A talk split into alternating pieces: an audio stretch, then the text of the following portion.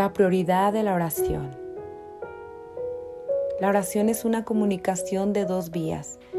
Es un diálogo donde hablamos con Dios y Él nos escucha y responde, generando así una relación de la hora que es presente y continua.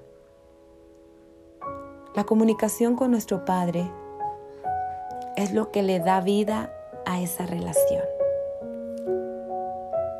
Cuando esta comunicación cesa, nuestro conocimiento de Él también se detiene.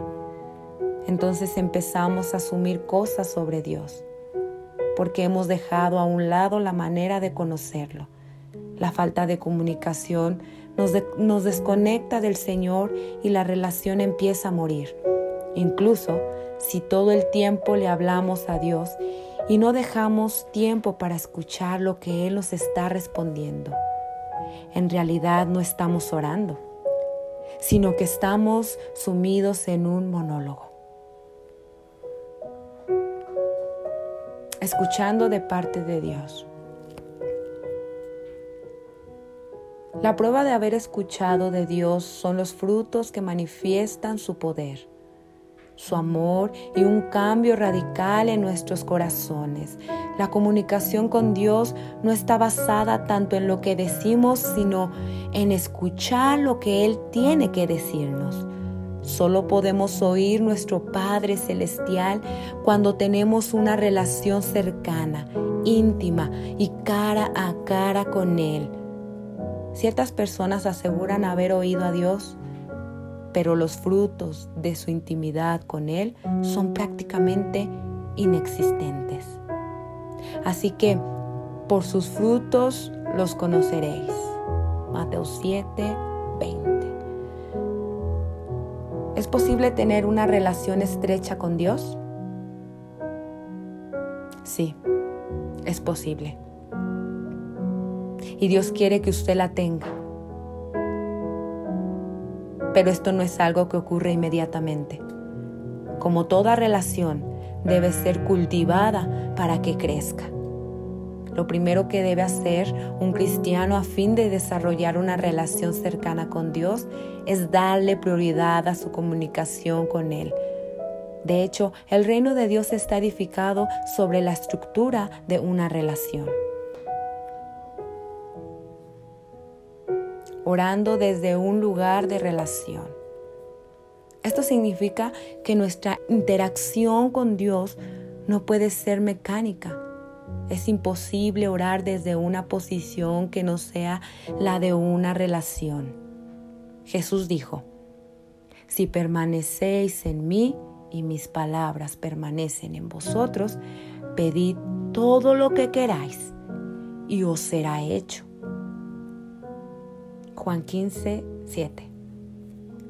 Él vino a enseñarnos una teología relacional para que pudiéramos acercarnos al Padre sin reservas. Él demostró este propósito en el momento mismo de su muerte en la cruz, cuando el velo del templo fue rasgado de arriba hacia abajo.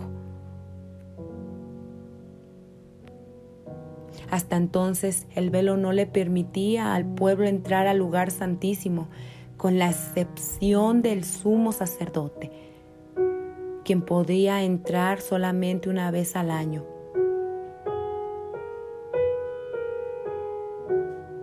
El día de la expiación, que el velo se rasgara de esa manera, significó que a partir de ese momento el camino a la presencia de Dios iba a permanecer abierto para siempre. Desde ese instante, cultivar una relación con Dios a través de la comunicación continua es responsabilidad del creyente. Muchas personas tienen necesidades que solo Dios puede suplir, pero no quieren tomarse la molestia de establecer una relación con Él. Como consecuencia, lo tratan como una máquina expendedora de milagros. Solo quieren venir, poner dinero y que lo que desean les sea entregado. Pero Dios no funciona así. En ciertas ocasiones, por su misericordia, Él responde las oraciones de la gente, independientemente de si tienen o no una relación cercana con Él, pero lo más probable es que la próxima vez que lo busquen para algo, ya no responda. Más que suplir necesidades, Él quiere tener una relación permanente con nosotros. Por eso, el discípulo amado de Jesús escribió, lo que hemos visto y oído, eso os anunciamos para que también vosotros tengáis comunión con nosotros. Y nuestra comunión verdaderamente es con el Padre y con su Hijo Jesucristo. Primera de Juan 1.3. Si la relación existe, Dios se encargará de suplir todas nuestras necesidades.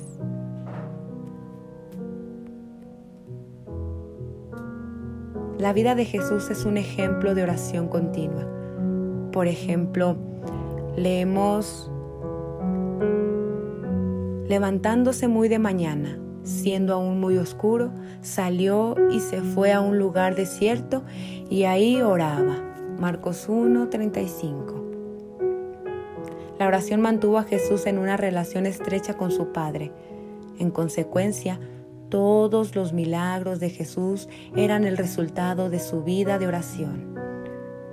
Jesús sabía que el Padre no dejaría ninguna de las oraciones de su Hijo sin respuesta. Véalo en Juan 11:42. Lo mismo ocurría, ocurrirá con, con nosotros, con usted, si mantiene una relación con Dios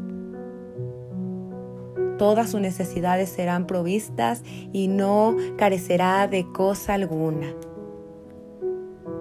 Nuestra prioridad número uno. Una relación con Dios que no incluya intimidad y tiempo de calidad con Él será nada más algo superficial y, basada únicamente en la convivencia. Tenemos que poner nuestra comunión con Él en primer lugar de nuestras vidas. Ponerlo a Él siempre en primer lugar, antes que otra cosa. Dios quiere que nuestra total y absoluta atención en el mundo de hoy a menudo estamos tan ocupados haciendo cosas que nos olvidamos de que nuestra relación con Dios es más importante que cualquier otra cosa. Estamos tan ocupados aún con actividades del ministerio que nos olvidamos que nuestra prioridad número uno es nuestro tiempo con Él. Hoy Jesús nos está llamando a tener una relación cercana con el Padre. Debemos volver a la oración. Debemos restablecer nuestra comunión con Dios. Pensamiento. Para desarrollar una relación cercana con Dios, debemos invertir tiempo de calidad en la oración.